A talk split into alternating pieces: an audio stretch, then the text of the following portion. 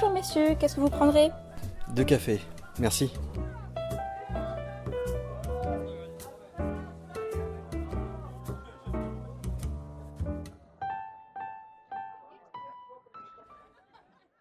Bonjour et bienvenue sur euh, le nouveau Café Rolliste euh, qui va porter probablement le numéro 28. Euh, je reprends cette série après un long délai avec un nouvel invité aujourd'hui. Donc Louis, Louis Brache de Sci Fantasy. enchanté et bienvenue à ceux qui nous écoutent et aux nouveaux auditeurs. Merci à toi Louis d'avoir accepté d'être avec moi aujourd'hui, de discuter avec moi dans ce nouveau Café Rolliste. On s'est rencontrés il n'y a pas très longtemps. Non, on s'est rencontrés il y a deux semaines au Elderfest. Euh, donc c'était un live Twitch euh, de je crois 5 heures euh, avec la maison, la maison d'édition de jeux de rôle Eldercraft. Qui bah, annonçait toutes ces belles productions et ses financements participatifs sur toute l'année 2022. Et en off, nous teaser un peu ce 2023. Mais ça, on pourra peut-être en reparler une autre fois ou quand ça sortira en temps voulu. Quoi. Et quand on a le droit d'en parler, surtout. C'est ça, exactement, aussi. moi, je suis très content de t'avoir rencontré et je suis très content d'avoir participé à l'Elderfest. Euh, déjà parce que ça me remet un pied dans le milieu du jeu de rôle. Hein. Mhm. Je, t'en avais parlé euh, en, dehors du Twitch. Euh, ça faisait très longtemps que je n'avais pas refait un café rôliste ou que j'avais juste pas parlé de jeu de rôle avec des gens un peu du milieu. Et du coup, ça m'a fait super plaisir de te rencontrer toi, de rencontrer d'autres personnes que je vais sans doute interviewer par la suite. Et, et donc, je suis très très heureux de, t'avoir avec moi aujourd'hui. Vraiment, ça, moi, c'est un plaisir. Vraiment super plaisir. De pouvoir parler jeu de rôle, de pouvoir un peu parler monde de la fantasy, bah c'est toujours un plaisir. Alors, tu es ici parce que tu as deux casquettes, on va dire, tu en as sans doute plein comme tout le monde, mhm. mais tu en as au moins deux qui vont nous intéresser ici. Tu as celle de euh, Sci Fantasy. Ouais, je suis rédacteur en chef là-bas. Et celle de Brajlon. Ouais, je suis euh, chargé du développement, en fait, de tous les canaux un peu. Euh, comment dire L'idée, c'est de toucher euh, des gens qui nous ont lu il y a longtemps ou qui voudraient découvrir euh, un peu la fantaisie euh, par la littérature, parce que maintenant, on a la chance d'avoir pléthore de productions cinématographiques. Ça, c'est super marrant ce que tu viens de dire. Vas-y. Oui, c'est pléthore de productions cinématographiques. Ouais. Et donc, les gens découvrent la fantaisie. Après, il y a eu le phénomène un peu Game of Thrones, qui en gros était l'arbre qui cachait un peu la forêt, dans le sens où bon, euh, la, la fantasy elle est complète. On a, vu, on a lu George. Martin, euh, mm. même si on n'a pas vu la fin, ou qu'on a vu la fin de la série qui est pas incroyable. Qui, voilà, notre silence est un peu éloquent euh, sur la saison 8. mais mine de rien, il y a de plus en plus de gens qui lisent la fantasy. C'est l'un des marchés. déjà, le marché de l'édition a des difficultés. Et ceux qui tirent leur épingle du jeu, c'est la jeunesse qui font en fait du young adulte la fantasy et la fantasy plus adulte et science-fiction. Alors fantasy, euh, est-ce que tu inclus Harry Potter par exemple dedans? Alors ça c'est un sujet de débat euh, qui est assez courant. On va... Moi je dis oui parce que pour moi en fait à partir du moment où tu mets de la magie... Euh... Je cherche pas à catégoriser dans le genre fantasy. Mais je rebondis simplement sur le fait que tu dis que euh, l'édition arrive à tirer son épingle du jeu, notamment grâce à la jeunesse. Et la jeunesse s'est remise à lire il y a une vingtaine d'années avec Harry Potter. On est enfin, grossièrement, j'exagère sans doute. Mais non, non, mais complètement, tu as totalement raison. Du coup, est-ce que tu peux dire que Harry Potter, ça a été aussi une espèce de rampe de lancement, peut-être pour Brajlon, ou peut-être pour la littérature de fantasy en général? Hum, J'ai envie de te dire non, parce que euh, l'édition, il y a depuis quelques années, euh, c'est décidé de mettre des étiquettes sur euh, les bouquins. Dans le sens où Harry Potter ou J.K. Rowling, en fait, elle te dira non, mais mon bouquin, c'est pas de la fantasy. Alors qu'en en fait, dans les faits, c'est voilà, il y a de la magie, tout ça. Après, c'est un peu un débat d'universitaire, mais globalement, ça reste de la fantaisie, tu vois. Euh, et l'édition, en fait, s'est dit ah, le problème de la fantaisie, c'était il y a 20 ans, hein, donc euh, mm. même voire 30 ans. Euh, j'étais même pas né, donc pour te dire. et en fait, c'était se dire ah la fantaisie c'est des mecs un peu bizarres dans les caves enfin, en fait c'est tout ce qu'a souffert l'univers du jeu de rôle à une époque c'était hmm, vous êtes dans des caves satanistes c'est bizarre le nerdisme ouais c'est ça Et euh, donc ils se sont dit, ok, en fait, on va faire. Euh, c'est juste de la littérature pour enfants, pour jeunesse, mm. et pas de la fantaisie. Donc je pense que ça a permis de poser un peu les graines chez certaines personnes qui étaient fascinées par euh, le côté magique. après, ça, ça, a créé toute une vibe aussi en littérature anglaise de ah, les châteaux c'est sympa, les uniformes, tout ça. Y a...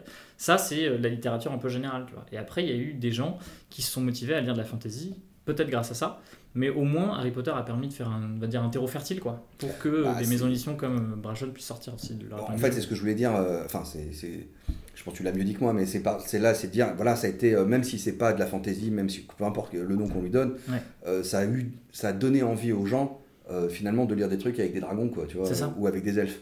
Euh, ça me fait penser à Game of Thrones justement, où euh, les premières saisons et où le, le- le- en fait, c'est devenu euh, extrêmement fort. Alors, c'était déjà très fort en, en littérature, mais euh, il y a beaucoup de gens qui ont découvert Game of Thrones et la fantasy grâce euh, à la série télé. Et ce que j'ai toujours trouvé intéressant, les discussions que j'avais autour de ça, c'est que les gens étaient venus à la fantasy, mais s'étaient fait un peu avoir. C'est-à-dire qu'ils sont, ils sont rentrés grâce à Game of Thrones qui n'avait pas de magie pendant genre 4 saisons. Ouais. Ou, ou pas loin, tu vois, ou vraiment des trucs très très légers, donc on était vraiment dans la low fantasy, donc ça devenait acceptable parce qu'il y avait des intrigues politiques, Mhm. il y avait des meurtres, il y avait du sexe, il y avait tous les ingrédients qui font Ouais. globalement une bonne série, enfin un truc qu'on a envie de regarder, quoi, qui nous excite. Euh, mais il n'y avait pas de dragon ou de magie. Du coup, les gens, euh, le grand public pouvait regarder Game of Thrones en se disant, euh, je regarde pas un truc pour gamin. euh, Ouais. Tu vois, y a- y a- c'est des intrigues politiques, c'est le roi maudit, bon, il y a ci, il y a ça. Quoi. Mm. Et puis, pof, on débarque avec les dragons. Il y a des zombies, Il y a des zombies, des, des- des flèches de feu, des machins, tu vois. Et là, tu dis, ah ouais, ok, oh là, fou. et sauf qu'ils ont déjà été attrapés par cette histoire qui est, qui est fantastique, au moins dans les premières saisons, enfin dans celles qui ont été écrites par, par l'auteur original. Euh, après, c'est un peu parti en, hein, en cacahuète, mais euh, disons que sur ces trucs-là, ils se sont fait attraper, hook, tu vois, Mhm. et ils ont, ils ont finalement compris que la fantasy, ça pouvait être vachement plus adulte que ce qu'ils pouvaient s'imaginer. J'ai j'ai le même problème avec, bon, le jeu de rôle, hein, évidemment, mais avec euh, les jeux vidéo, tu vois, il y a toujours une, enfin, il y a de moins en moins, mais il y a quand même, il y avait pendant longtemps une grosse partie de la population qui disait que c'était des trucs pour enfants, et aujourd'hui, tu sais que le jeu vidéo, euh, c'est joué par Plusieurs millions absolument de tout le personnes. monde, c'est plus gros que le cinéma, enfin voilà. Ouais. Bah, c'est le- Pour moi, l'avenir euh, de l'art, ça va être dans les jeux vidéo. Dans tous les cas. Parce que, euh, tu vois, euh, tu vois Meta, les univers un peu fictifs, ou même quand tu prends toutes les œuvres de Cyberpunk, pour eux, l'avenir va s'inscrire dans une sorte de, de métamonde gigantesque. Bon, là, on est à des états où tu vois que les, les images sont un peu dégueu, tu vois. Mais euh, quand on voit que le progrès, euh, ça, tout peut changer en 5 ans, euh, moi je pense que c'est l'avenir. hein. Ouais, Cyberpunk, moi je pensais pas que c'était un manuel, moi. Au départ, c'était une dystopie, on n'avait pas envie d'y aller, tu vois. On se faisait peur en lisant Ouais. du, du Et- Cyberpunk, et aujourd'hui on y est. hein. Alors maintenant on y est et en fait euh, il y a aussi, bah, ça c'est pour rebondir sur le côté un peu manga. Le manga ça se développe énormément dans le monde de l'édition, c'est l'un des premiers marchés là-dedans, surtout en France. On est le premier marché à l'étranger en dehors du Japon, dans, le, dans le manga. Et bah, les mangas en fait ont comment dire, démocratisé le cyberpunk mais euh, joyeux. Ouais. Enfin, il y a, en fait si tu veux il y a toujours une intrigue où il y a un personnage qui va être bloqué dans Ouais. un univers virtuel. Mais en, en même temps, tu te diras, il est là, il est enfermé et tout. Mais en même temps, c'est stylé. tu vois, c'est euh, ah, classe quand même de pouvoir se dire, je vais être le chevalier dont j'ai toujours rêvé. En fait, tous les fans euh, de fantasy, de science-fiction, ils se disent, mais euh, l'Oculus Rift, euh, 100%, parce que tu 100% euh, pour euh, ce projet-là, euh, shut up and take my money, quoi. C'est Ouais, c'est-à-dire que tous les, les releases, tous les gens qui ont cet imaginaire-là, euh, moi le premier, ça, ça me fait rêver de pouvoir me projeter là-dedans. Après, il y a la réalité, euh, oui, que ça va être une machine à pub et qu'on va être plus dans Shadowrun avec des pubs qui vont apparaître partout, plutôt que dans des. dans- Il y a un jeu vidéo qui vient de sortir qui s'appelle Game Deck, ok. euh, qui décrit exactement ça. C'est-à-dire que c'est un monde. euh, on D'ailleurs, tu sais même pas au bout d'un moment si tu es toi-même dans le vrai monde et tu joues un enquêteur, un détective qui Mhm. euh, enquête sur des histoires qui se passent dans les mondes virtuels. Donc il va de jeu en jeu et il doit pirater des trucs pour essayer de comprendre comment fonctionne la structure du jeu, il doit discuter avec des intelligences artificielles, ce genre de choses, tu vois. Donc on est, on est un peu. Ah, on y arrive, hein. On, est- on arrive dans ce. Et puis au bout d'un moment, il se rend compte que lui-même, il n'est pas forcément dans un monde réel depuis, Matrix, le, quoi. depuis le début. Ouais, il y a un truc un peu. Mais c'est pour peu rebondir sur ce que tu disais, effectivement, Mm. Matrix c'était de la dystopie. Ouais. Euh, le premier bouquin qui a été écrit euh, de Cyberpunk, c'est William Gibson, Mm. que tu- qu'on peut retrouver là. euh, ouais, c'est ça, neuromancien. Après, il a écrit une suite là récemment. Euh, bah, c'est. C'est des univers où en fait les gens sont drogués, euh, et en fait euh, c'est le seul échappatoire, tu vois. Et là maintenant en fait ça devient un truc ludique euh, qui. euh, Parce qu'on ne sait pas encore. ce c'est ça, va donc donner on ne connaît pas les risques. Voilà. Et il y a beaucoup d'auteurs de, science-fiction qui anticipent ça euh, sur, euh, bon, bah, en fait, euh, un moment. Il y a tout un propos politique aussi que tu peux associer derrière. c'est bah, dans 60 ans, en fait, on va tous vivre dans des conglomérats qui. vont servir en gros de la- l'argent public pour te donner un salaire minimum pour que tu puisses aller euh, Ah, ça, dans, euh, ça, les univers euh, virtuels. C'est marrant, enfin j'avais pas inventé, mais j'avais réfléchi à ça il y a une, pas une vingtaine d'années, j'avais un pote, il, pa- il passait beaucoup de temps sur euh, World of Warcraft, alors c'est peut-être pas 20 ans, parce que World of Warcraft c'est... Euh, non, euh, non, pas non, 20 ans, mais une non, quinzaine d'années, on va 10, dire. 10-15 ans. Ouais. Et il jouait beaucoup à World of Warcraft, et à un moment je m'étais dit, tu il était chômeur à ce moment-là, tu vois. Et je me suis dit, en fait, tu, veux, tu peux acheter la paix sociale avec deux pizzas par jour Ouais. et un abonnement internet. Il y a un tu super film. deux pizzas par jour, euh, tu vois, chez lui. Ouais, complètement. En fait, tu peux donner un, tu donnes un salaire universel. Et puis euh, les gens, en fait, ils vivent. euh, Mais surtout qu'on arrive dans une société de plus en plus sédentaire. Bon, je pense qu'on est rapide totalement sur. euh, Non, mais c'est intéressant quand même. Mais tu vois, c'est des propos qui sont évoqués euh, partout en science-fiction. Et mine de rien, euh, tu sais, il y a eu le film là, Don't, Don't Look Up, Ouais. où on n'écoute pas les scientifiques. Euh, et tu vas vers la fin du monde. Bah là, en fait, on arrive à des stades où bah, il y a des auteurs de science-fiction qui avaient prévu des choses. Et on y arrive euh, lentement mais sûrement. Et euh, on donne de l'argent euh, gaiement, quoi. Enfin, on- volontairement, on a envie que Ouais, ça arrive. tu va dans le mur super vite, quoi. C'est ça. Ouais. Non, non, je suis d'accord. Effectivement, tu as raison, on dérape un petit peu. Euh, alors, donc là, on a parlé un petit peu de, de- de littérature, mais on a parlé de littérature. Qu'est-ce que tu fais, toi, chez Brajlon, spécifiquement? Alors, bah, déjà, j'ai ma casquette Sci Fantasy, parce que Sci Fantasy euh, a été un média qui a été racheté par Brajlon il y a. Ah, ok, d'accord.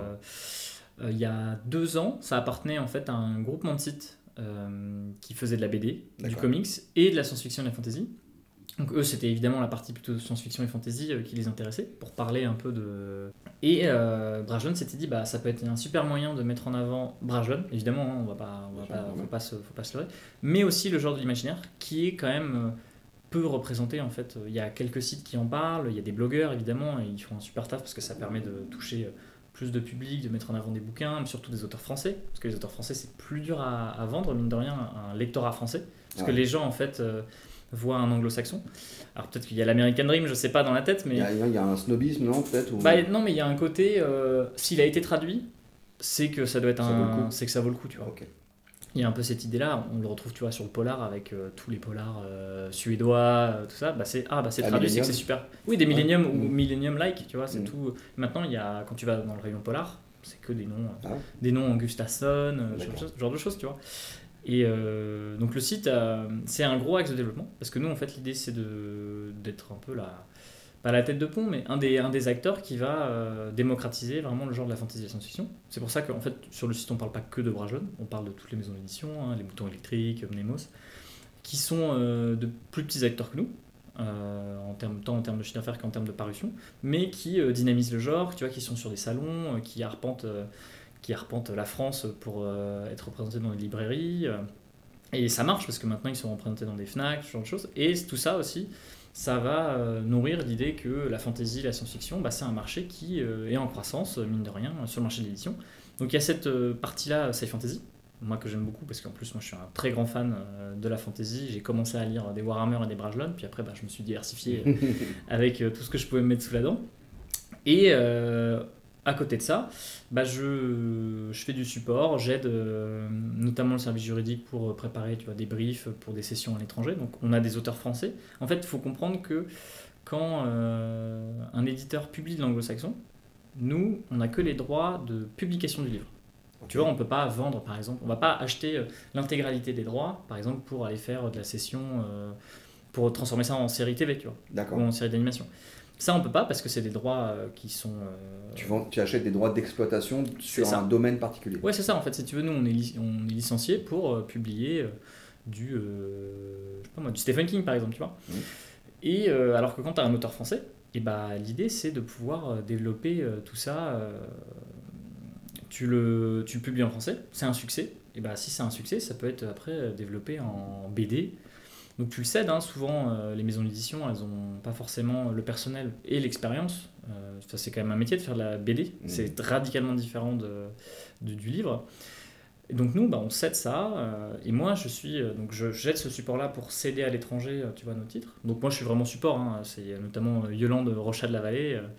qui, euh, qui est la directrice de session et qui fait un super taf et qui a permis, euh, par exemple, Les Lames du Cardinal, qui est Mhm. un gros truc de jeu de rôle qui est assez connu en France, bah, c'est elle qui l'a cédé euh, aux États-Unis, D'accord. par exemple. Tu vois. Donc euh, Pierre Pevel, un auteur français et un petit auteur français euh, de l'époque de fantasy, Mhm. a été publié dans plein de langues.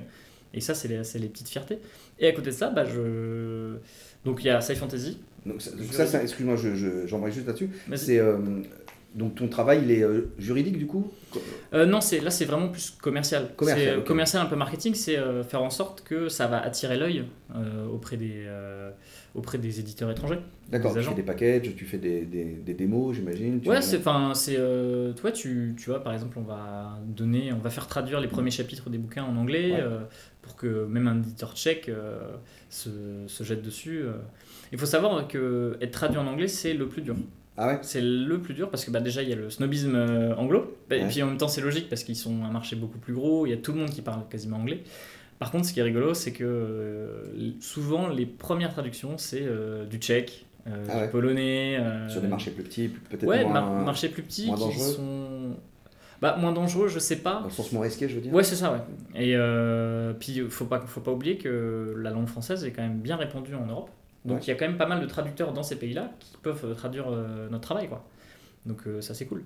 Et, et le- en fait, les Anglais, nous, c'est vraiment la dernière étape et c'est la consécration quand tu es traduit Ah ouais. par des Anglais, quoi. Ouais, mais là, d'un coup, ça t'ouvre un marché énorme. Ça trouve un marché énorme. Après, il faut que tu aies un succès éditorial aussi euh, à l'époque, enfin, sur le, sur le pays. Et euh, ce qui est important aussi, ce qu'on a remarqué, euh, parce que moi, en fait, mon autre casquette aussi, c'est d'essayer de développer les produits dérivés au sein de la maison d'édition. Ok. Donc, tu vois, toutes les affiches qu'on donne en goodies, euh, ce genre de choses. Bah, c'est vu qu'en fait, tout le monde nous dit oui, euh, j'aimerais bien l'acheter, euh, tout ça et tout. On dit bah oui, mais on peut pas. Et en fait, ça, c'est des, c'est des choses de droit. Euh, donc, c'est développé, par exemple, bah, par exemple, le jeu de rôle, Les Lames du Cardinal, Ouais. c'est un produit dérivé des Lames du Cardinal, du bouquin, Mhm. à l'origine. Et en fait, bah, nous, c'est essayer de voir si tel nouveau auteur français, on pourrait faire des cartes de tarot, euh, parce que c'est un univers assez marqué, euh, faire euh, le, le développer, tu vois, en interne sur des choses euh, à nous, quoi. Avec le, la puissance que peut avoir Brajlon aujourd'hui, euh, et notamment son nom, qui est très connu. Ouais. J'imagine que vous avez des études marketing Ouais. qui permettent de savoir à quel, point il y a un taux de reconnaissance de la marque, on va Bien dire. ouais. J'imagine que ça doit être assez important et assez élevé dans notre milieu en tout cas. Euh, Brajlon, enfin moi je connais Brajlon et Mnemos, hein, tu vois en gros. Mhm. Euh, après, il y a les gros Hachette, machin évidemment, mais Ouais, euh, pourquoi vous vous êtes jamais lancé dans le jeu de rôle vraiment? Moi j'ai une idée, hein, mais je, je préfère t'écouter du coup. C'est dans Euh, l'édition de jeu de rôle. Bah alors l'édition de jeu de rôle, déjà l'édition de jeu de rôle c'est compliqué. C'est compliqué parce que je vais, le faire, je vais le faire très simple hein, parce que c'est aussi des, des architectures financières qui Ouais, peuvent être ouais, un peu compliquées. fait. oui. Mais euh, un jeu de rôle, si euh, tu veux bien le vendre, souvent c'est des trucs qui coûtent cher parce que ça veut dire qu'il faut, euh, il faut que ça soit relié. Donc tu vois, c'est un dos cartonné, Ouais, ouais. il faut des Il y a un objet. couleurs. il y a un objet. Ouais, il y a un vrai objet euh, et on, on le ressent, tu vois. Euh, donc ça coûte cher. Et euh, à l'époque, là on- en ce moment c'est en train de monter. On- C'est pour, ça, c'est comme ça qu'on s'est rencontrés aussi, tu vois. Mais c'est un marché qui est quand même petit. Tu vois, Ah, c'est un marché petit. c'est un marché petit. C'est, euh, je, suis justement en train de mandater pour faire des études là-dessus, mais grosso modo, euh, quand tu regardes les packs de souscription, euh, je pense qu'il y a 5000 rôlistes en France. Max. Qui achète, tu veux dire? Ouais, qui achètent. Bah, qui achètent. Et puis après, euh, ce qui est intéressant aussi en ce moment avec euh, tout ce qui est Actual Play, euh, Twitch, et on le voit avec euh, Eldercraft sur euh, Game of Thrones, Ouais. c'est que quand tu passes par l'écran, le support de l'écran avec Twitch, tout ce qui est Actual Play, bah, ça dynamise une licence. C'est, euh, ça, euh, ça montre aux gens, ah bah il y a quand même des gens qui sont intéressés et tout ça. Et c'est sur ça que surfe énormément euh, Donjon Dragon avec Critical Role. ils donnent plein d'argent à des influenceurs pour faire quelques sessions comme ça. Mais, ça. mais en France, tu vois, ça reste un marché petit. Parce que parce qu'à l'époque, c'était déjà de niche. C'est ce qu'on disait tout à l'heure. C'est c'était euh, très centré, comme la fantasy, euh, c'était très centré sur euh, une communauté un peu plus renfermée. Moi, j'ai un, une anecdote. J'étais venu chez Brajlon, il y a, je, je t'en ai parlé il y a une vingtaine d'années, Mhm. à l'occasion de Objectif Jeu, qui était un salon qu'on avait essayé de monter à l'époque où le monde du jeu nous, nous embêtait. Et on avait essayé de faire une espèce de contre, contre-salon. Ouais. Alors, le monde du jeu, donc c'était genre, je sais plus combien, 10 000 ou 20 000 visiteurs, et nous, on a fait 400. Bon, Ouais. On les a pas tués. hein. ils sont morts tout seuls. Ils n'ont pas, ils ont pas besoin de nous. Et on était venu voir Brajlon, et euh, qui connaissait pas le jeu de rôle, bizarrement. Alors, qui avait des Mathieu Gabory, des gens comme ça, pourtant. hein. Ouais, mais qui- je pense qu'il y avait des rôlistes. À l'époque, euh, il y avait des dans rôlistes, mais, tu vois, sur le truc. Et donc, on avait discuté pour essayer d'avoir leur aide, éventuellement de, de les faire venir sur, euh, avec un stand, tu vois, un truc comme ça. Et euh, on avait discuté justement chiffre de vente euh, des jeux de rôle. Et euh, quand on leur avait dit les chiffres de vente, de- les chiffres de vente d'un jeu de rôle euh, qui fonctionne globalement, on va pas parler de Donjon Dragon ou de Cthulhu Ouais, ou de Quest ou des gros trucs comme ça. on Des licences euh, plus originales origines, petites, voilà, des quoi. trucs comme ça, on est quand même entre 1000 et. euh, putain, quand on en vend bien, 3000 exemplaires, tu vois. Ouais. Euh, ce qui est, et tu as raison, pas complètement fou. Euh, Moi, j'ai sorti un jeu, enfin, j'ai sorti, j'ai travaillé euh, avec John Doe pour un jeu qui s'appelait le DK System, enfin, le Mhm. DK2, très exactement. Je crois qu'ils ont vendu 3000 exemplaires ou un truc du genre, tu vois. Ce qui était déjà considéré comme une énorme vente. Alors, J'ai Ouais. plus les chiffres exacts, mais on- on- c'est autour de ça, tu vois. Ce qui était déjà une, une extraordinaire vente. Et à l'époque, euh, Brajlon m'avait euh, un peu renvoyé sur les roses en disant, bah écoutez, euh, c'est- 2000 exemplaires ou 1000 exemplaires, c'est vraiment le truc, on veut même pas en entendre parler, quoi. Revenez nous Ouais. voir qu'on ferait 5000 ou 10 000, quoi. Et, euh, et alors, j'étais un peu, comment dire, pas frustré, mais j'étais un petit peu, je me disais, ah merde, ils font chier, quoi, tu vois. Mhm. Mais en même temps, aujourd'hui, ça se comprend, tu vois. Euh, de, c'est, c'est compliqué financièrement, c'est compliqué d'un point de vue euh, marketing, du coup. Et puis en termes d'image, ah, c'était- alors, aujourd'hui, euh, je pense Aujourd'hui, que- c'est plus ouvert. il y, y a plus, il y a plus ce problème-là, mais à l'époque, on nous jetait un peu des pierres. Il y avait l'effet Mireille Dumas qui était quelques années avant. Euh, Mireille m'a tué. Ouais. Ouais, ouais. Euh, voilà, qui était arrivé avant et qui, qui avait euh, participé à la, à la mauvaise image qu'on pouvait avoir du jeu de rôle et, j'imagine, par euh, rebond, de tout ce qui tourne autour dans l'imaginaire. Donc, euh, que ce soit la littérature, Mm. euh, le, je sais pas, la musique, le métal, il, y avait tout, il y avait tout ça là-dedans, quoi. Bah après, je pense qu'en termes d'image, à l'époque ou même maintenant, euh, Brajlon euh, pourrait se dire on voudrait faire du jeu de rôle. surtout que là maintenant c'est moins déconnant, tu vois. On a des, on a des, c'est, un super moyen de com, euh, même tu vois pour si, si tu lances un nouvel auteur français qui a un univers assez marqué et tout, ça peut être sympa de l'incarner euh, par euh, des influenceurs. euh. En fait, c'est tout un, tout un écosystème un peu marketing. Bon, moi ça, moi ça me touche particulièrement parce que je fais du marketing et que je fais un peu du commercial, donc. euh, mais je sais que même moi, tu vois, en termes de sensibilité, euh, bah, on s'est rencontrés sur le, sur le Elderfest. C'est parce que moi, j'avais écouté Game of Thrones, parce que moi-même, j'étais un petit peu rôliste, et euh, j'ai découvert ça via euh, l'écran, tu vois. Mais il y, a des- il y a des petites productions, malheureusement, qui sont pas assez mises en avant, parce que euh, il faut maintenant il faut avoir une vraie stratégie de marketing et de com pour développer le jeu de rôle, quoi. Et nous, en fait, bah, Brajlon, pourquoi on fait pas du jeu de rôle? Bah, C'est des moyens. C'est des moyens, c'est... Oui, mais tu as des, t'as des petits éditeurs. Moi, je connais plutôt bien John Doe parce que voilà, on a Ouais. bossé ensemble. Mais il y a plein de petits éditeurs ou de moins petits éditeurs. Bon, je parle pas d'Asmodée qui a arrêté le jeu de rôle du coup, Mm. euh, il y a quelques années. Mais euh, alors que pour le coup, ils ont les moyens ouais. mais- Ils ont des licences aussi. et ils ont des licences. Mais comme il- à un moment, j'avais discuté, c'était à l'époque de Cops. Déjà, il y a à l'époque de Cops, ils disaient qu'ils allaient arrêter. Tu vois, donc je Mm. parle de ça il y a déjà euh, pas mal d'années. Euh, là, ils ont arrêté. Euh, il y a des anciens de chasse modée chez Space Cowboy, je crois, euh, qui ont relancé des trucs. Ouais. Mais ça, ça- c'est devenu une petite boîte. Mais eux-mêmes, ils voulaient pas, en fait, ils considéraient que c'était de la niche et que le, le- ça valait pas le coup, en fait, l'investissement. Donc je me dis, ça doit être la même chose. Mais des petites boîtes d'édition, euh, comme on peut en avoir, je sais pas, moi je pense au Limpa Marteau, je pense à John Doe, je pense à des trucs comme ça, bah, ils arrivent à gagner leur vie. Avec des jeux euh, de, ni- de niche, ouais, enfin des trucs plus. Oui, mais est-ce que ces gens-là, ils font un travail aussi à côté? Tu vois, parce que nous. on- Est-ce qu'il faut un travail à côté? Parce Bah, que est-ce que c'est plus. euh, tu- tout le monde peut monter euh, sa boîte d'édition, honnêtement, tu vois. On peut, euh, et après, il faut juste travailler le week-end et finir le soir si tu as un taf à côté. Ouais. Donc il y a ce côté investissement, moyen. Enfin, c'est pas les moyens en termes financiers, en fait, c'est plus des ressources humaines. C'est euh, est-ce que la boîte veut se concentrer sur ça pour euh, là, maîtriser un marché de niche, tu vois? Là, c'est pas, pas le même sujet. C'est-à-dire qu'il faudrait que vous recrutiez un mec ou deux, j'en sais rien. Ou je sais Même plus, parce qu'en fait, c'est le jeu de rôle, c'est vraiment une. Tu vois, c'est des. Sans rentrer dans les détails vraiment édition, mais c'est des Ah, maquettes, euh, peux, c'est des illustrations. euh, Enfin, c'est complexe. Nous, déjà, pour un livre, euh, ça prend du temps. Ouais. Euh, surtout quand nous, on essaie de faire tu vois, des, des beaux livres euh, reliés et tout. Et Bah, Tu m'as montré un livre tout à l'heure. le, Codex Le Codex Sorceleur, ouais. Sorceleur. Il n'y a pas de caractéristiques chiffrées, C'est un an et demi de développement. mais, mais c'est quand même. Ok, c'est un an et demi de développement. Et c'est que des euh, pleines pages d'illustrations magnifiques, c'est du texte euh, euh, mis en page de, de manière. euh, Enfin, moi, tu, tu m'as- on a feuilleté un petit peu, j'ai Ouais. trouvé très très beau le bouquin. Euh, moi, j'adore ce genre, ce genre de bouquin. bah pour les rôlistes, c'est parfait. c'est Ouais, magique, tu vois, pour les rôlistes. C'est fait par un rôliste aussi, donc. Et euh, bah voilà, donc je suis pas étonné. Ouais. Mais du coup, euh, donc tu dis que c'est un an de travail pour arriver à ça. Et en termes de, bah, de retour sur investissement, euh, est-ce que c'est intéressant? Est-ce que vous avez, vous êtes rentré dans vos frais? Oui, oui, alors ça, on est totalement rentré dans nos... Ouais. Si, si, si, on peut en parler. On est totalement rentré dans nos frais parce que c'est écrit sorceleur. Enfin, c'est The Witcher pour ceux qui connaissent la série. Ouais. Ou le jeu. Euh, ça a été traduit en français, Le Sorceleur, il y a quelques années. Enfin, il y a même une dizaine d'années, avant que le jeu sorte. Et euh, bah, ça marche parce que c'est une licence, tu vois. Et en ce moment, euh, je sais pas si tu as vu, il y a un financement participatif sur euh, Avatar. Euh, pas Avatar de James Cameron, mais Avatar, euh, le dernier maître de l'air, Oh, le dessin animé. Quelle tuerie, ça. Ouais. Et euh, ils ont beaucoup. fait un, un Kickstarter, ouais. 3 millions. 3 millions 3 d'euros. millions, 3 millions de, ouais, Ouais. d'euros ou de dollars, parce que c'est une licence. Tu vois, euh, il y a des. Ouais, mais ça veut dire que c'est déjà porté par un imaginaire très fort et une réussite euh, qui est incroyable. Ouais. euh, Parce que c'est du développement de produits dérivés. voilà. Donc, voilà, donc le jeu de rôle est un produit dérivé d'une licence. Et moi, je, je Et pense sur que... des licences originales, tu dis que ça fonctionnerait pas. Bah, si, alors, je, tu vois, je te dis ça, mais finalement, on s'est rencontrés euh, sur Game of Thrones, qui Mm. en fait est une création purement originale de Fibre Tigre. Mais en fait, finalement, est-ce que le jeu de rôle papier, c'est pas euh, le produit dérivé de l'émission, tu vois? C'est un peu ça. Ok. Parce que euh, il y a eu déjà un succès. C'est hyper intéressant. Ouais. Parce que, en fait, euh, prends, prends un, li- un- un film, prends Seul sur Mars, de Andy euh, enfin de. Je ne sais plus le nom du réalisateur, mais avec Matt Damon. Bah, en fait, c'est un bouquin à l'origine. Ouais.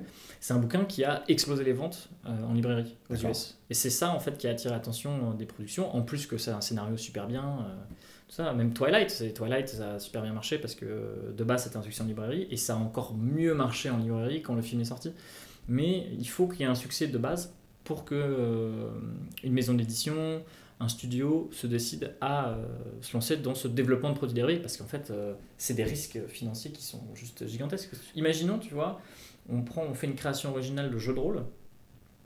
Donc t'as pas, de- t'as virtuellement pas de marché. Enfin, tu peux pas faire d'études de marché. Là, je fais vraiment des trucs business. hein. Bah, Euh, mais vas-y, rentre. hein. De toute façon, je pense ouais. qu'on va. Là, on arrive à 26 minutes et on n'aura pas terminé. Désolé à tous les rôlistes à qui je casse les rêves. hein, mais, Non, au euh, contraire.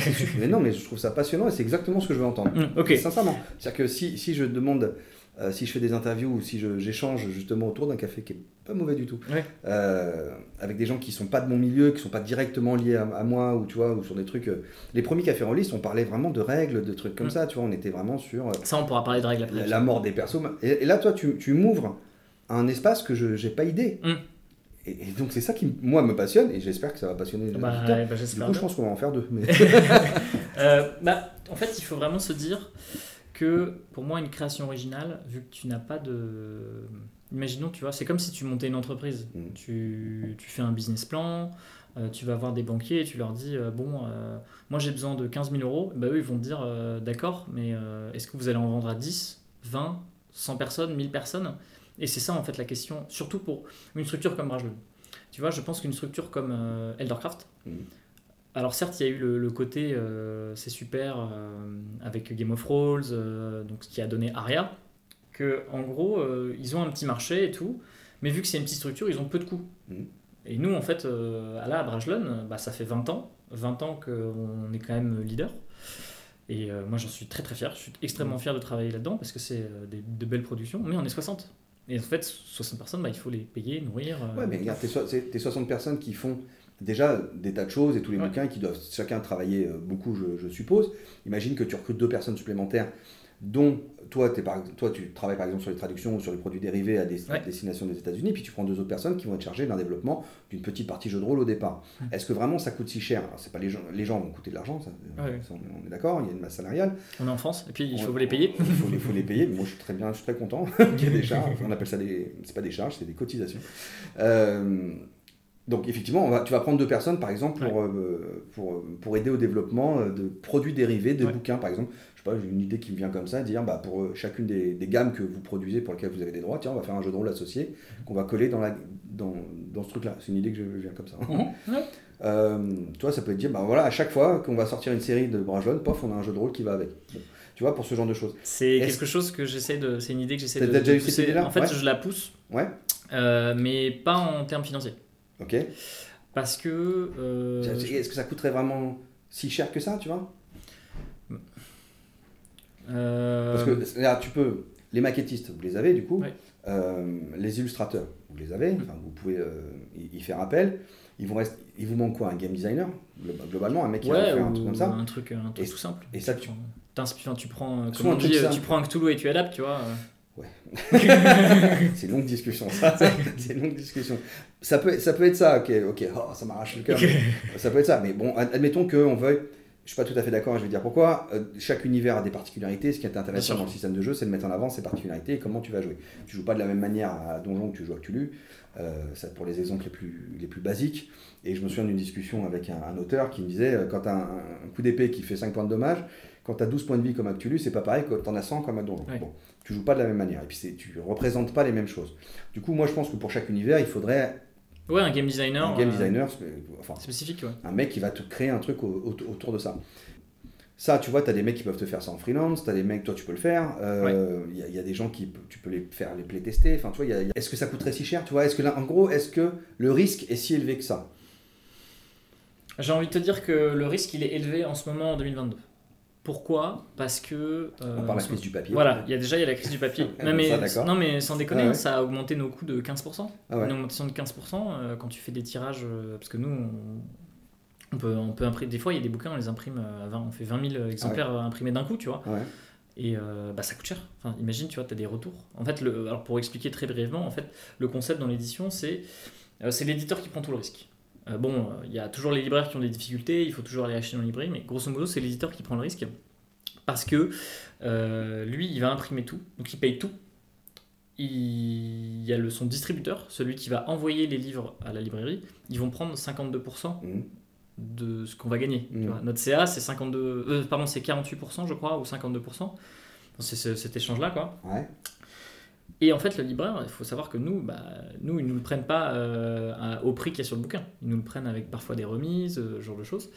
Et du coup, euh, bah, nous, c'est, on fait des gros tirages et il faut qu'on marge quand même, tu vois. Et le truc avec le jeu de rôle, c'est que on aura beaucoup de frais fixes parce que on sait que ça va être des petits tirages. On va pas en imprimer 10 000. Ça, c'est sûr.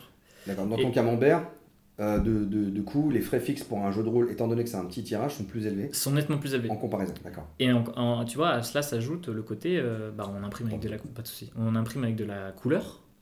Euh, Il y a des illustrateurs. Donc, enfin, moi je suis un rôliste, hein, donc je sais que moi j'achète surtout un bouquin aussi parce qu'il est beau et qu'il y a des illustrations en couleur qui font parfois des pleines pages. Enfin, ça, ça donne une ambiance un peu épique. Enfin, selon le jeu de rôle hein, évidemment. Mhm.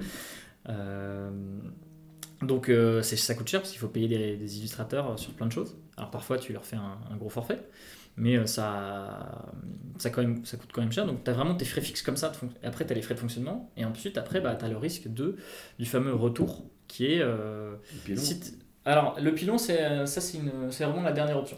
En gros, donc le bouquin arrive en librairie et vu que bah, parfois dans cette librairie là ça prend pas, euh, le, le libraire lui bah, va nous retourner les livres.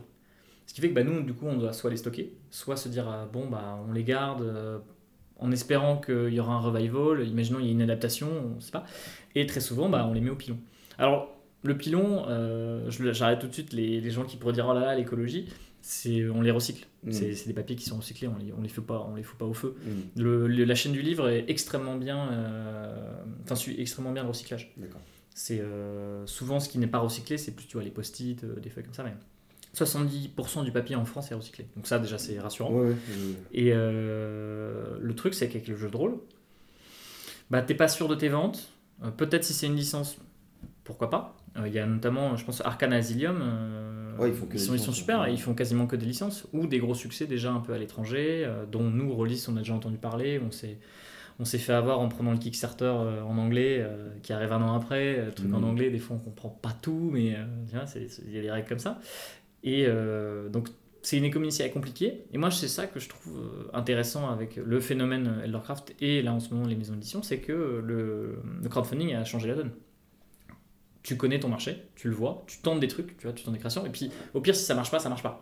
Et au moins, tu auras juste dépensé quelques frais en illustration, tu auras payé quelques scénaristes pour utiliser un peu ton, Kickstarter, mais puis je pense que la communauté jeu de rôle est assez fidèle et assez.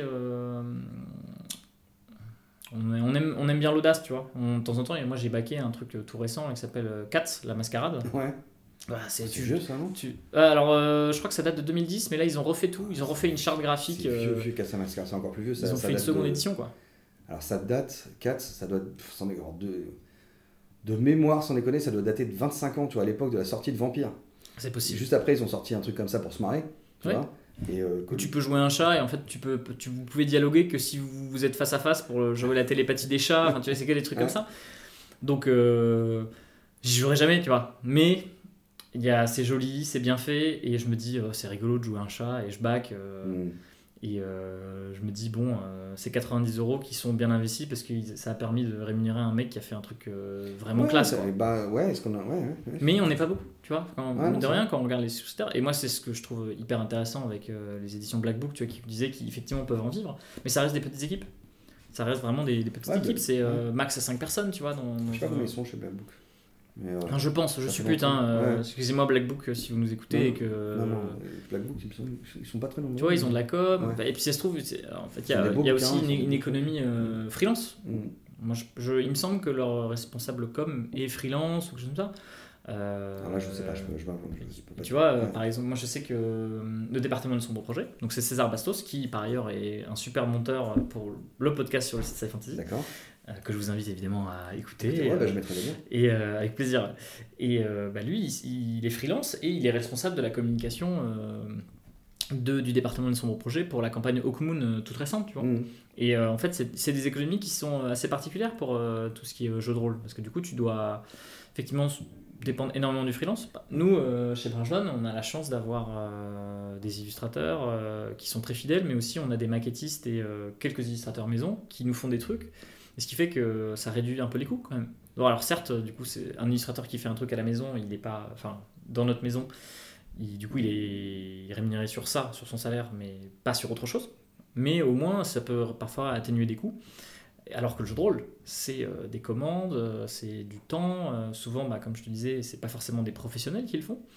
Et euh, donc, euh, c'est sur le temps de week-end, tout ça. Et c'est ça qui est parfois impressionnant, c'est que bah, vu que le jeu de rôle, c'est un truc de passion, les gens n'hésitent pas, à, en plus de leur métier, faire, faire ça. Quoi. Ouais, mais tu vois, quand tu prends les grosses licences, on pense à Donjon évidemment, parce que c'est la Mhm. plus grosse- c'est la plus grosse. euh, la boîte qui est derrière, c'est une grosse boîte quand même, tu vois. C'est petit- les US.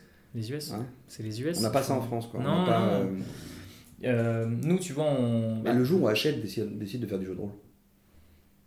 Parce que Hachette, c'est monstrueux. À Hachette, c'est monstrueux. Bah là, surtout Et si. ils l'ont euh, déjà fait. Ils ont déjà sorti des. des Ils, ont, ils sortent des petits kits d'initiation. voilà, des jeu de kits rôle. Euh, je- J'en ai vu un, alors, je sais pas si c'était chez Hachette, un kit d'initiation avec deux scénarios qui étaient hyper Ouais, bien chez Hachette Heroes, il me semble. Ouais, une belle boîte, mais vraiment. Tu fais des, petites, des petits scénarios de 45 minutes Ouais, avec et puis potes. le, euh. le matos c'était super. Enfin, moi j'étais assez bluffé par la qualité du truc. Faudrait que je fasse un, faudrait que je fasse une critique d'ailleurs un de ces jours. Euh, donc c'est possible. Et, du, et en plus de ça, il touche beaucoup de gens. Pourquoi je te dis ça? Parce que ça me fait rebrancher sur euh, les escape games ou sur les Ouais. jeux comme ça. L'autre jour, moi j'ai un magasin, un grand magasin à côté de chez moi, c'est un Cora. Bon, c'est comme un Leclerc, Ouais. c'est comme un truc comme ça, tu vois. Et à Cora, à Noël, il y avait une, une comment on appelle ça, une- un rayon entier de jeux, Mhm. euh, de jeux de rôle. Très Ouais. honnêtement, c'était du jeu de rôle, vraiment. C'est-à-dire qu'il y avait des escape games, et au milieu de tout ça, il y avait genre Peaky Blinders. euh, donc un Peaky Blinders, euh, donc licence, avec 4 ou 5 scénarios dedans, euh, les règles, euh, les machins, sortis par, je, je sais plus quel éditeur, je sais pas, voilà. Euh, t'avais Peaky Blinders, t'avais euh, un truc sur Arsène Lupin, t'avais machin, et ça se mélangeait un peu. Ouais. C'était en même temps des livres-jeux, en même, un peu, voilà, en même temps des, euh, des escape games, et puis euh, peut-être des jeux de rôle au milieu. Mais comme euh, Cora sait pas trop faire la différence, ils ont tout mis en tas. Quoi. Mais je trouvais ça dingue que des, des éditeurs comme ça arrivent à, à apporter jusqu'à euh, mon grand magasin de base où j'arrive avec mon caddie pour acheter mes courses, à m'apporter des jeux. Ouais. Ce qui n'existait pas il y a encore quelques années. euh, parce qu'il fallait aller en, en magasin spécialisé, tu vois, ouais, euh, tu vois, tout il y chez a- Star Player, voilà. Mais Il y a, pour moi, il y a trois phénomènes sur ce que tu viens de me dire. ouais, vas-y. Il y a euh, la licence, Ouais. la diffusion et euh, le boom des jeux de société.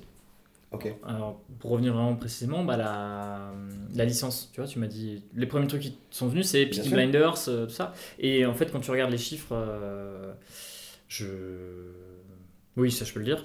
Euh, quand tu regardes les chiffres, bah, les meilleurs escape games, les meilleurs escape books, les meilleurs jeux de rôle qui sont vendus, euh, c'est des trucs Colanta, Ouais, ouais. licence Seigneur des Anneaux et tout. Mais c'est logique, parce que Ouais, tu logique, touches un marché qui est Oui, parce que, tu, parce que gigantesque. moi je suis rôliste, mais, mais euh, je suis un parmi un des, je sais pas combien de dizaines de milliers de, de clients ils ont par jour. Et ces dizaines de milliers de clients, c'est la mère de famille, le père de famille, le gamin qui, qui vient, machin. Ils regardent, ils se disent Oh, Peaky Blinders, c'est sympa, C'est quoi un jeu de rôle Ils découvrent et c'est génial. Parce que, euh, voilà. Mhm. Mais euh, t'es obligé de partir d'une licence, Ouais. du coup. Là, ça me choque moins, tu vois. Et la deuxième force, Ouais. c'est la diffusion. Ouais. Donc la diffusion, c'est quoi Euh, Pour les gens qui nous écoutent, la diffusion, c'est les commerciaux de l'édition. Euh, nous, on n'a pas de commercial, euh, sauf les petites maisons d'édition qui justement n'ont pas de diffuseur. En fait, c'est des gens qui ont un catalogue de plusieurs éditeurs et qui vont voir les librairies, qui vont voir les grandes surfaces, Auchan, tout ça, Mhm.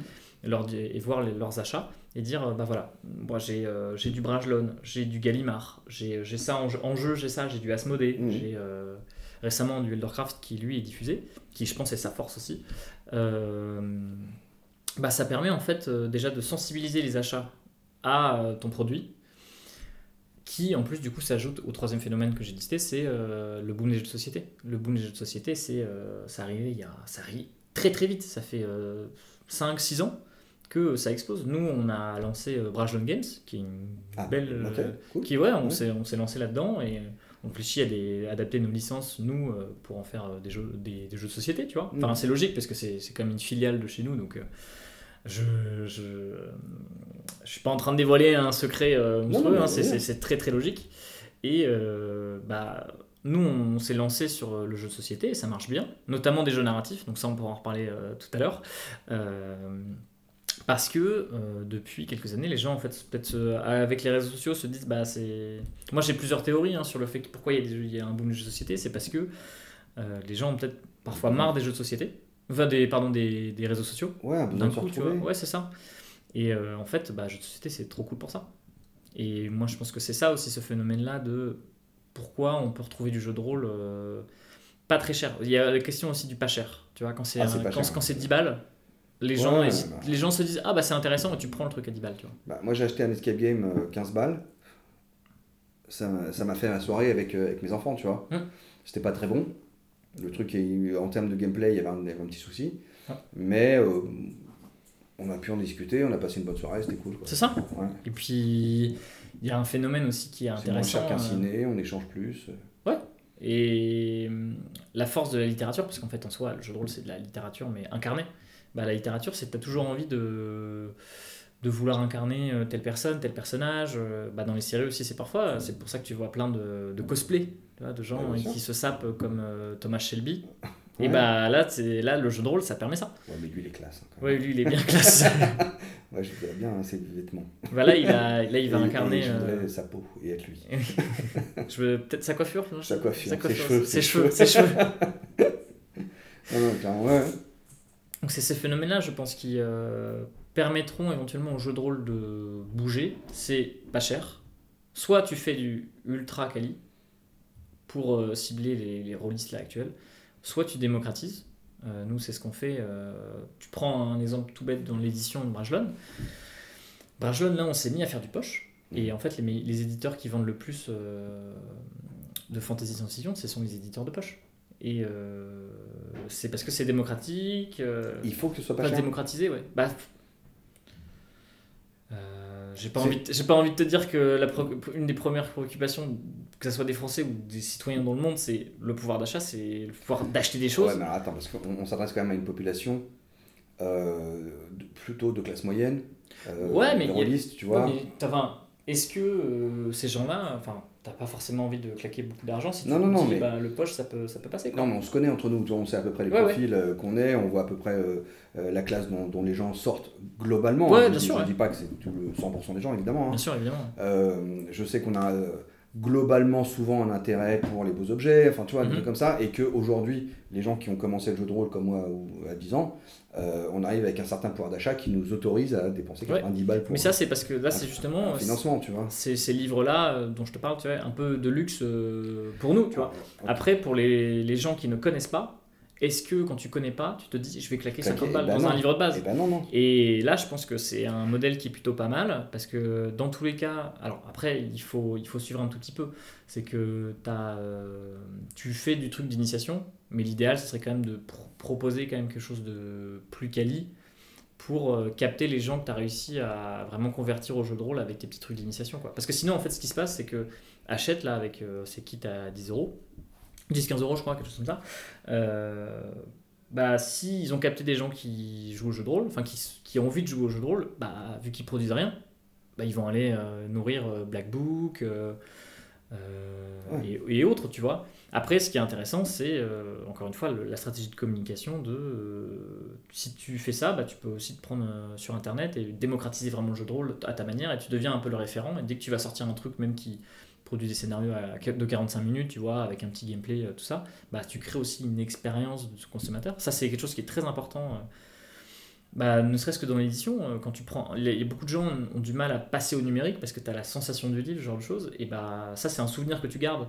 Pareil pour le jeu de rôle, c'est des souvenirs en fait que tu gardes de tes parties. Euh, moi, j'ai des scénarios. Moi, moi, je suis MJ, donc. euh, donc j'ai la tâche ingrate, mais la tâche la plus valeureuse, la plus, Bah, moi, je trouve que c'est- la moi, plus je cool, quoi. aussi, hein. Et euh, j'ai des souvenirs impérissables de mes joueurs qui font n'importe quoi. Et eux, ils ont aussi hein, des souvenirs complètement what the fuck de leur session. Et c'est ça, euh, cette expérience-là. Et c'est pour ça qu'en fait, euh, on, a- on va pas se mentir, c'est pour ça qu'on continue à vouloir acheter du jeu de rôle. Parce qu'on se souvient aussi de plein de choses. On est fan des univers, tout ça. mais c'est aussi l'expérience moment. quoi. C'est pour ça qu'il y a plein de gens qui continuent à jouer à des, jeux- à des vieux jeux vidéo parce que ça leur rappelle des scènes Ouais, ouais. ultra épiques. Oui, il y a un côté nostalgique, mais, mais qui n'existe pas chez les jeunes joueurs justement qui viennent avec des, Ouais. Avec des trucs comme ça. Et c'est pour ça que je pense que tu vois les petits trucs de scénario de 45 minutes, bah, ça donne un petit souvenir apéro euh, sympa et tout. Et il y aura peut-être un ou deux curieux qui va se dire Ah. euh, je vais acheter un truc plus lourd et puis. euh, Tu vois, le, le Peaky Blinders, moi je l'ai trouvé alors, magnifique hein, en termes de, de qualité d'objet, Mm. machin, je trouvais très beau, le, le plastique était épais, enfin tu vois vraiment des trucs. Ça doit être un rôliste qui fait. boîte- Non mais c'est un rôliste, c'est Fabien Fernandez il me semble, Ah, ok. euh, qui est un auteur qui a décidé il y a quelques années de tout plaquer pour faire que ça. Et bah tu vois, il sort des trucs euh, qui sont plutôt bien faits, hyper bien illustrés et tout. Le défaut que j'ai trouvé, entre guillemets, c'est pas vraiment un défaut, c'est que c'est, euh, ça se vend comme un produit pour débutants. Ouais. Et à l'intérieur, même s'il y a des aides et des accompagnements, et tu vois, c'est quand même très bien guidé, c'est vraiment bien fait, il, a, il a fait vraiment un, un très beau travail. euh, il y a quand même des trucs de vrais rôlistes dedans. Ouais. Tu vois ce que je veux Ah, dire les trucs complexes. euh, Non, mais pas forcément complexe, mais il y a des trucs de vrais rôlistes. Tu lis ça, tu dis, ah, euh, si je connaissais pas le jeu de rôle, peut-être que j'aurais du mal. Tu vois, il fallait un réflexe, quoi. Ouais. Tu vois? Euh, Peut-être que. Alors, je parle de ça, dans le- il y a un scénario avancé, tu as un scénario de base, puis tu as un scénario avancé, mais il y a quelques mécaniques où je me suis dit, ah, c'est, tu vois, euh, c'est pas encore assez simple. Ouais. Tu Ok, vois ouais, ouais, Et- complètement. mais du coup, ça m'a plu à moi. Hmm. Parce que je me suis dit, c'est un vrai jeu de rôle, tu vois. donc, Ouais, euh, Mais comme c'est vendu comme un produit d'entrée de gamme, je me suis dit, ah, peut-être Hmm. que, tu vois, a- je, je sais pas, faudrait peut-être voir avec l'éditeur euh, ce que ça a donné Ouais, comme, et puis c'est des questions de, euh, gameplay, d'habitude. Enfin, euh, moi, vu que je suis de la génération, on va dire, moi je suis né en 97, donc j'ai pas connu. euh, Ah, tu vois, bébé, les- toi. Ouais, je suis un bébé. ouais. Euh, moi, j'ai pas connu toute cette période de très calculatoire, simulationniste, euh, compliqué et tout. T'as pas joué à Rollmaster, toi? Non, non, non, clairement pas. Non. Non, Ou les Pathfinder, euh, parce qu'on n'est pas content de l'extension, euh, enfin de la, deuxi- de la dernière édition de Ouais. Donjons et Dragons, tu vois. Euh, même si euh, Black Book, j'aime beaucoup ce que vous faites. hein, y a pas de... C'est juste que moi, j'ai pas connu ça. Ouais. Et donc moi, euh, j'ai connu aussi les jeux vidéo où tu vois, c'est, pas, c'est, des actions, tu prends une décision, tu vas. euh, et euh, moi, je pense que le, le mouvement narrativiste, pour le coup, est euh, un bon moyen pour les gens de s'approprier le jeu de rôle, parce que t'as peu de lancers de dés. Tu... Moi, c'est vers ça que je me dirige. hein. Ouais, mais Moi, je fais des systèmes de l'avenir qui. En ce moment, je fais des systèmes de qui sont cinématographiques et euh, légers et euh, avec des supports visuels. Tu vois, y a. Aria, là, ils ont sorti des trucs avec des cartes. Moi, je fais la même chose dans, Mhm. dans, dans mes jeux. Tous les objets, c'est des cartes. Les pouvoirs, c'est des cartes. Enfin, tu vois, quasiment tout. Et, et comme ça, tu files un objet à quelqu'un et, et techniquement, tu donnes la carte Ouais. à quelqu'un d'autre. Et j'ai fait jouer à ça euh, un scénario de, qui se passait dans Walking Dead, euh, dans l'univers de Walking Dead, que j'ai fait jouer dans une euh, bibliothèque à des gens qui avaient jamais fait de jeu de rôle, mais qui s'étaient inscrits à une soirée découverte, tu vois. Mhm. Et euh, ils étaient tout fous avec leur feuille de perso qui était un truc plastifié avec un, un dessin, puis deux, trois caractéristiques pour faire genre, et puis les objets euh, et les capacités qu'ils avaient à côté, quoi. Et euh, c'était un truc, c'était quatre femmes, j'avais un groupe de quatre femmes, dont deux jeunes, une maman, deux jeunes, deux jeunes filles, Mhm. une maman et une très âgée, genre elle doit avoir 75 ans, quoi. Ok. J'ai jamais vu des gens avec autant d'énergie. Ouais. Alors je dis pas que c'est moi particulièrement ou quoi, mais c'est le, tu vois le fait qu'il y ait un support visuel, un truc comme ça, je te jure, ça les a lancés. Qui c'est qui a la bouteille d'alcool? Alors vas-y donne-la moi, moi je prends le pistolet, tu vois. Et il y avait un truc, euh, Mm. je sais pas, je trouve que ça, ça fonctionnait vachement bien quoi. Ouais. Et, et c'est vrai que moi j'ai tendance en ce moment, depuis, enfin en ce moment, depuis 5-6 ans, à me diriger vers des trucs comme ça. J'ai fait des systèmes super euh, complexes, simu- simulationnistes ou pas. Euh, et aujourd'hui, je suis plutôt euh, en mode euh, YOLO quoi. Je, je veux des systèmes parce que je, je crois que la- le système structure la pensée. Mhm. Et donc structure forcément le jeu qui va avec, tu fais pas la même chose comme je te disais. Ouais. Euh, mais, et puis cadre, ça te donne un cadre en fait, euh, un cadre de- ce que ça doit être, les règles, hein, c'est un cadre. hein. Euh, mais euh, je cherche pas à simuler tout en fait, je cherche à simuler une, une émotion en fait. Moi ce que Ouais. je veux c'est générer une émotion. Donc je simule une émotion, je génère une émotion. Ce qui va se passer quand tu vas jeter les dés là, bah, tu vas avoir une excitation parce que si tu vas décider toi si tu vas lancer 3 dés au lieu de 2, euh, parce qu'il y a un impact tactique. Si ça te fait chier, bah, tu t'en fous, tu ne Ouais. te sers même pas de la règle. Tu vois, quasiment toutes mes règles sont optionnelles. Euh, Oh, bah, de toute façon, on, a, je crois on qu'il a- faut. Enfin, ouais. on s'est tous confrontés, tu vois, à une partie de Donjons et Dragons où on se dit euh, c'est compliqué. C'est Bah. c'est compliqué là, le truc avec le lancer de sort, je comprends pas le grimoire et tout. Oh. Et en fait, ça coupe le- l'expérience. Euh, et en fait, euh, tu dis euh, ouais, bon, vas-y, on fait comme ça, et puis ça avance, tu vois. Bah, moi, quand je joue avec des joueurs avancés, mes systèmes simples ne fonctionnent pas. Oui, Mais comme je joue maintenant quasiment tout le temps avec des gens qui sont pas des hardcore gamers comme moi je peux l'être ou Mhm. peut-être toi, euh, en fait, il fallait, il fallait trouver un truc pour les intéresser quand même au système et faire en sorte que ce soit pas juste un jeu de, de, cow-boy indien. Quoi, ouais, bien sûr. Du coup, euh, il fallait quand même des règles. Donc c'était pour ce public-là que j'avais imaginé ce genre de choses. Il n'y a même pas de point de vue, tu vois, c'est tu tombes ou tu tombes pas, comme dans les films. Euh, ouais, moi je trouve, moi, je trouve que c'est des choses vers, enfin, qui fonctionnent bien. Et typiquement, tu vois, je les avais fait jouer à ça, enfin un système à moi, et je les avais fait jouer à Channel Fear. C'est un jeu qui est sorti chez, par Inno. Euh, pareil, c'est un peu une série de one-shot où tu joues des, des caméramans, enfin des, des, des enquêteurs euh, du paranormal, mais euh, c'est des. Euh, mince, comment on appelle ça? C'est un peu comme dans Supernatural, c'est pas des chasseurs de monstres, mais tu sais, c'est ceux qui font les, qui font les films. Ouais. Les Ghost, les Ghost, Ghost Meat, Meatbuster, des trucs comme ça. Et du coup, ça, c'est aussi un système qui est assez simple, qui est relativement simple. Ça, ils ont apprécié. Et un jour, ils m'ont dit, viens, on fait un vrai Donjon Dragon. ouais. Je dis, ok. la séance entière juste pour faire la feuille. Oui, bah c'est, ça prend un. Tu vois, et, à la fin, on a joué un peu et ils étaient contents, la partie était bien et tout. Ils ont dit Ah ouais, non, mais c'est juste rien à voir quoi. J'ai dit Bah non, je. Et ils venaient de découvrir ce qu'est, ce qu'est pour toi et moi un vrai jeu de rôle. Et je mets des guillemets que vous voyez pas, mais c'est pas un vrai jeu de rôle, il n'y a pas de vrai jeu de rôle, mais tu vois, un jeu de rôle tel que nous on peut l'imaginer. Ouais, et puis, mais euh, après, euh, Donjons et Dragons, euh, je suis curieux de voir ce qu'ils vont proposer pour leur, leur sixième édition. Parce que est-ce qu'ils vont aller vers la simplicité? Est-ce qu'ils vont finalement abandonner certains, certaines mécaniques? La 5, est, la 5 est vraiment pas mal. Il y a beaucoup de gens qui. Enfin, beaucoup de gens dans l'univers de jeu de rôle, euh, il y a certaines personnes qui disent ouais, ça a dénaturé le système. On est déjà à la cinquième édition, donc évidemment qu'il y a des choses qui ont changé, tu vois.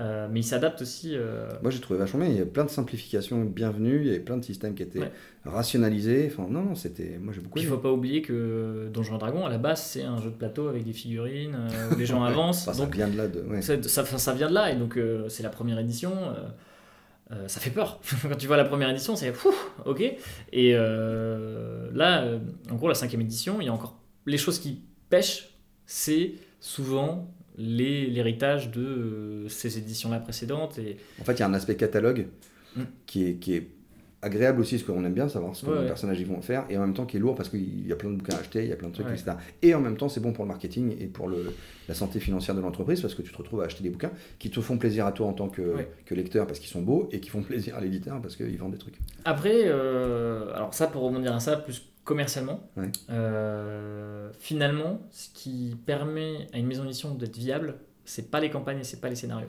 Ah, mais c'est tous les éditeurs C'est le livre de base. Le livre de base. Euh, et peut-être le manuel de MJ, mais je pense qu'il se vend. Euh, en fait, c'est marrant parce que t'as moins, quoi. Ouais, t'as un double discours des joueurs qui disent on veut des scénarios et qui les achètent pas. Oui, c'est ça. Donc, euh. non, mais c'est non, mais c'est vrai parce qu'en fait, euh, encore, je pense que si ce phénomène-là, c'est t'as un MJ sur pour 5 personnes euh, bah, en fait, c'est le MJ qui va acheter les scénarios, tu vois. Mm. Sauf si tu es vraiment un fan, tu sais que bon, tu, y joueras très peu et que, tu vois, moi, Cats la Mascarade, j'ai acheté tout. Mm. J'ai acheté les scénarios en plus, euh, tout ça et tout. Je vous aime, Black Book.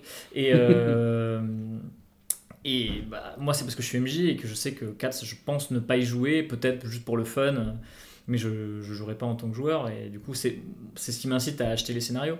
Mais je pense qu'il y a des joueurs qui n'achèteront jamais les scénarios, les campagnes. c'est pas leur destination, en fait. Et tu vois, il y a toujours des trucs, euh, enfin, attention, euh, à l'attention du MJ seulement, un truc comme ça, quoi. Donc je pense que c'est ça. Euh, il nous reste 7 minutes. est-ce, que tu, est-ce qu'on peut revenir sur la, discussion, au moment où tu me disais sur vos principaux concurrents, juste avant qu'on commence à enregistrer Oui, bien sûr. tu me disais, on, parlait donc de la santé de la littérature, et notamment de la littérature de fantasy en France qui, bah, qui fonctionnait bien, enfin qui, qui allait bien et que on avait, si je résume un petit peu, mais tu vas me dire si je dis une bêtise, euh, notre, le problème qu'on a. Euh, moi, tu, tu, me demandais en fait la discussion des parties sur le fait que est-ce que moi je lis de la fantasy Je dis putain, ça fait genre 15 ans que j'ai très peu, enfin que je, vraiment, mhm. j'arrive pas à me concentrer suffisamment pour lire un, bouquin et euh, j'ai été détruit par Internet. Bien sûr, tout le monde. intellectuellement. Et on avait dit à peu près tout le monde.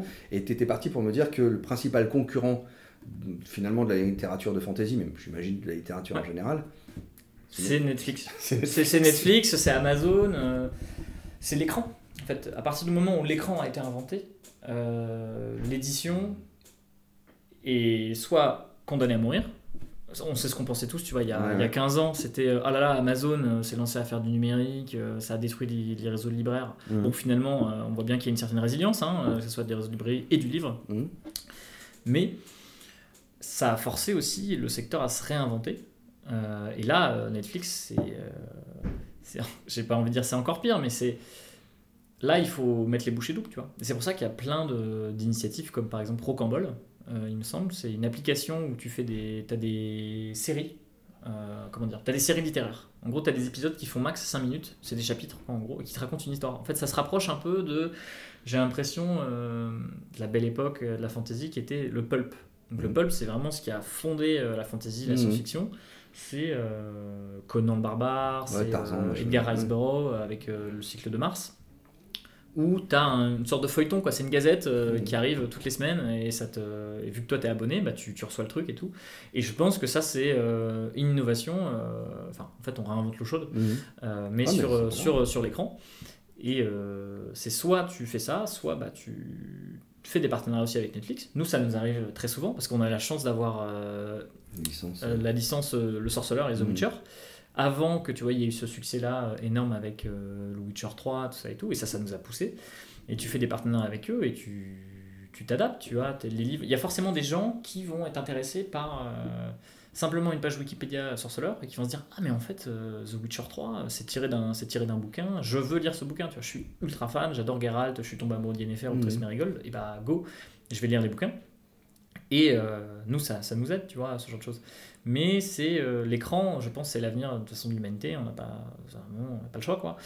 Et euh, il faut s'adapter. Et là, en l'occurrence, sur tes expériences comme euh, il y a le numérique qui se développe Tu sais que moi- moi, je- France. J'ai beaucoup de mal à lire un livre papier, mais je lis euh, plus Tu fais des facilement. articles, Ah, je lis toute la journée, je lis. tu vois. Mais, mais lire euh, un truc, faut que je me concentre et me plonger dans une histoire. Alors que mince, c'est ma vie entière d'être immergé dans des trucs. Franchement, je, je Ouais. n'existe que par l'immersion. Que ce soit des jeux vidéo ou, de- ou des livres, je, voilà, je fonctionne comme ça. Par contre, je lis facilement sur, euh, sur écran, moi, contrairement à beaucoup de gens. Ouais. Du coup, moi, dans la journée, bah, je, me, je me mets des PDF de, de livres dont Enfin, tu vois, si j'ai des livres euh, à lire de- en jeu de rôle, euh, Sébastien, il m'a envoyé des, les PDF des jeux. Euh, je les ai lus hyper rapidement, hyper facilement sur mon écran. Et genre, il m'aurait envoyé les bouquins. Ça m'aurait fait plaisir parce que le bouquin est beau, mais, mais je, je sais pas si j'aurais pu me plonger aussi Les- mais facilement. en fait, les gens Alors, c'est faux, hein. Ouais. sachez-le. sachez- sachez-le. Les gens, en fait, tu te dis, je n'ai plus le temps. Ouais. Non, et tu ne en fait, temps, c'est- mais- tu te prends pas le temps, Ouais, c'est ça. sûr. Et en fait, maintenant, le... et tu le vois bien avec toutes les influenceuses qui, qui, qui mettent en scène un peu leurs livres, tout ça. Je dis influenceuses parce que majoritairement, ce sont des femmes qui font l'influence, mais il y a aussi des influenceurs euh, hommes. Euh, merci, enfin, heureusement. Et euh, bah, c'est souvent de la mise en scène euh, de ta lecture. Et euh, parce que maintenant, prendre un livre, c'est presque un rituel, tu vois. C'est euh, Ah ok, ouais. je me pose 30 minutes Ouais, et si je vais, lire, pose- euh, Ouais, mais et c'est- je vais lire une histoire, c'est se poser qu'il y a un. Ouais, c'est ça. Moi, si j'ai pas l'œil cramé par mon écran, et, et littéralement, c'est-à-dire que je me brûle les yeux, ouais. quoi. Tu Puis vois. après, tu regardes le mur. tu euh, regardes le mur, t'as c'est encore ça. les traces, quoi. Ouais. Euh, moi, si j'ai pas ce- cette luminosité qui qui, tu vois, Qui qui m'agresse, en fait, je, je m'endors. Ouais. Je m'endors. Je prends un livre, je suis là.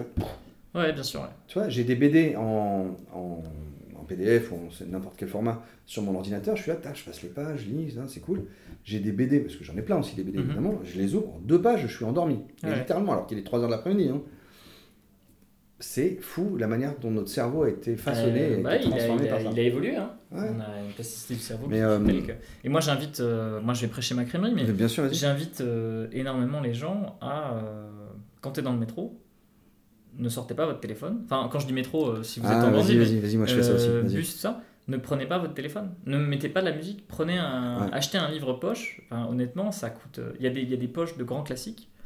Euh, bon, je vous dis pas d'acheter le Quichotte. Hein. Don Quichotte, euh, à un moment, euh, achetez des trucs simples.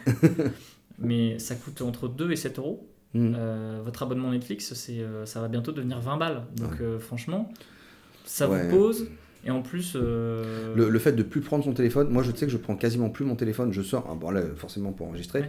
mais euh, moi je fais mes courses, j'ai plus mon téléphone, euh, je le, je- au boulot je le sors plus, je le laisse dans mon sac, Ouais. tout le temps. Euh, je déteste le téléphone, qu'on m'appelle, donc tu m'envoies un message et je le regarderai quand j'aurai le temps Ouais, de regarder, tu vois. Mais j'ai coupé toutes les notifications, je, n'utilise, je ne prends plus mon téléphone, et ça te donne un temps de. et en fait ça me, ça me permet de régénérer ma pensée. Il y a un mec qui s'appelle Plume, Mhm. euh, qui écrit des articles sur Internet et qui parle en ce moment de sa déconnexion. Mm. Ce qu'il fait et les étapes par lesquelles il passe euh, lors de sa déconnexion. Quoi. Et notamment euh, cette attention qui doit éclater, qui doit euh, arriver à rassembler. Et, et le coup de tu vois, des notifications coupées, des, des trucs comme ça, lui se donne par exemple comme objectif de regarder Internet qu'une seule fois par jour. Ouais. Et il décrit la sensation de manque terrible que ça lui provoque en ce moment. et ben moi ça m'a fait ça. Et à un moment il décrit le truc qu'on sait tous, tous les créatifs savent, c'est que tes idées ne viennent que dans les moments où tu ne fais rien. Donc moi j'ai une phrase sur, euh, dans un forum qui est euh, la douche et la vaisselle sont les derniers endroits où se cachent les muses. Les Mm, muses en tout cas. Et je te jure que c'est vrai, moi je suis dans la douche tous les matins. J'ai de la buée, c'est une anecdote que je raconte, c'est- j'ai de la buée sur, euh, sur ma cabine de douche, tu vois, et je fais des dessins avec Ouais. mes doigts. Donc j'ai ma douche et je fais des dessins avec la buée, tu vois. Et en faisant ces dessins-là, j'ai mon esprit qui s'ouvre et ma douche elle prend un quart d'heure, tu vois. Ouais. Euh, je fais pipi sous la douche. Euh, ma douche prend un quart d'heure et pendant un quart d'heure, bah, j'ai des nouvelles idées. Je, sais- je me suis dit, tiens, il faut que je ramène euh, le pied, Le machin. papier, tout ça, J'ai ouais. des, tu vois, j'ai des choses qui me viennent. Tu- Ça te permet de réorganiser ta journée aussi. Ouais, exactement. Et je me tiens dans la journée, je vais faire ça, etc. Ou même des fois, je pense complètement à autre chose. Je me repasse dans la tête un rêve, ou alors je me fais des blagues parce que moi j'écris un truc de, de comique, Ouais. d'humoriste à côté. Et du coup, je me, je me fais des blagues et je sors pas, je m'écris des blagues, tu vois. Mhm. Euh, bah, elles sont plus drôles dans ma tête qu'une fois que je les ai Ouais. écrites. Bon, ça, c'est dommage. Mais tu vois, et, et c'est le seul vraiment endroit où mon esprit a le temps de générer des idées. Ouais. Tout le reste est pris par n'importe quoi. Ouais, c'est.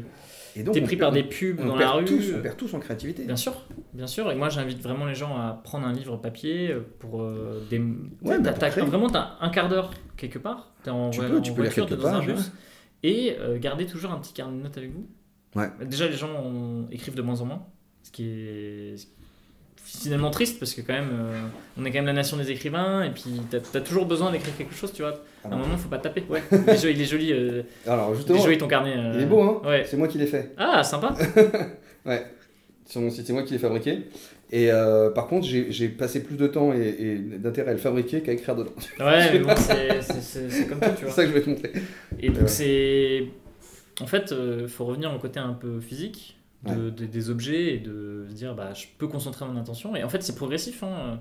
Moi, par exemple, euh, là, c'est... là, on part sur de l'anecdote totalement vie quotidienne, hein, mais euh, moi, euh, j'ai mis du temps. Surtout que moi, je suis génération, tu vois, 97. Donc, euh, en fait, moi, les smartphones, c'était le collège, quoi. Ouais. Donc j'ai baigné dedans et tout. Et à un moment, je me suis dit, mais en fait, je perds tellement de temps, j'ai mal aux yeux, tout ça et tout. Et tu remarques aussi euh, que, en fait, quand vous faites ça, vous vous sentez beaucoup plus puissant parce que quand vous regardez autour de vous, vous allez voir qu'il y a tout le monde qui est sur leur téléphone. Ouais, et du coup, Et ça, c'est un- le seul qui devient conscient. Ouais, et par exemple, quand. C'est exemple tout con, hein. t'es au resto, il y a quelqu'un qui va aux toilettes, t'es tout seul. Et bah, les gens, leur premier réflexe, c'est d'aller sur Ouais, le téléphone. bah regarde. Et en fait, quand tu fais pas ça, et bah, tu vois des trucs rigolos. Mm. Honnêtement, tu- et des fois tu vois des scènes mignonnes de gens, qui, des, des couples, tu vois, Ouais. des, euh, tu, tu vois des serveurs qui rigolent. Enfin, en fait, tu as une autre euh, perception, moi je pense, de la vie, parce qu'on est, on est plus concentré sur les Ouais, écrans. ça quoi. fait un peu vieux con, ça, quand même. Ça fait vieux con, mais Mais je suis d'accord je suis vieux dans ma tête, hein, euh, pas. hein. Cette agression. Non, non, non, mais c'est. Il y a un petit côté, c'était mieux avant. Mais, non, non, euh, pas du tout, mais c'est juste. Mais c'est vrai qu'il faut qu'on tu- revienne à quelque En chose. fait, tu prends du recul par rapport à ce que tu vis, quoi. Ouais, et, il faut- je- et ça, ça te rend plus fort dans tous les cas. Ouais, je suis d'accord avec toi. Est-ce que ça peut être notre conclusion? Exactement. Merci beaucoup. Merci à toi. Louis. Euh, on est à 1h04. Donc on va faire, deux, on va faire deux épisodes avec ça. Euh, merci, puis j'espère qu'on aura l'occasion de s'en refaire parce que c'était vraiment très agréable. Et bah, pareillement, écoute, euh, je suis impatient de voir ta, de voir- d'écouter le podcast, ça va être top. Merci à toi. Merci à toi et merci à tous.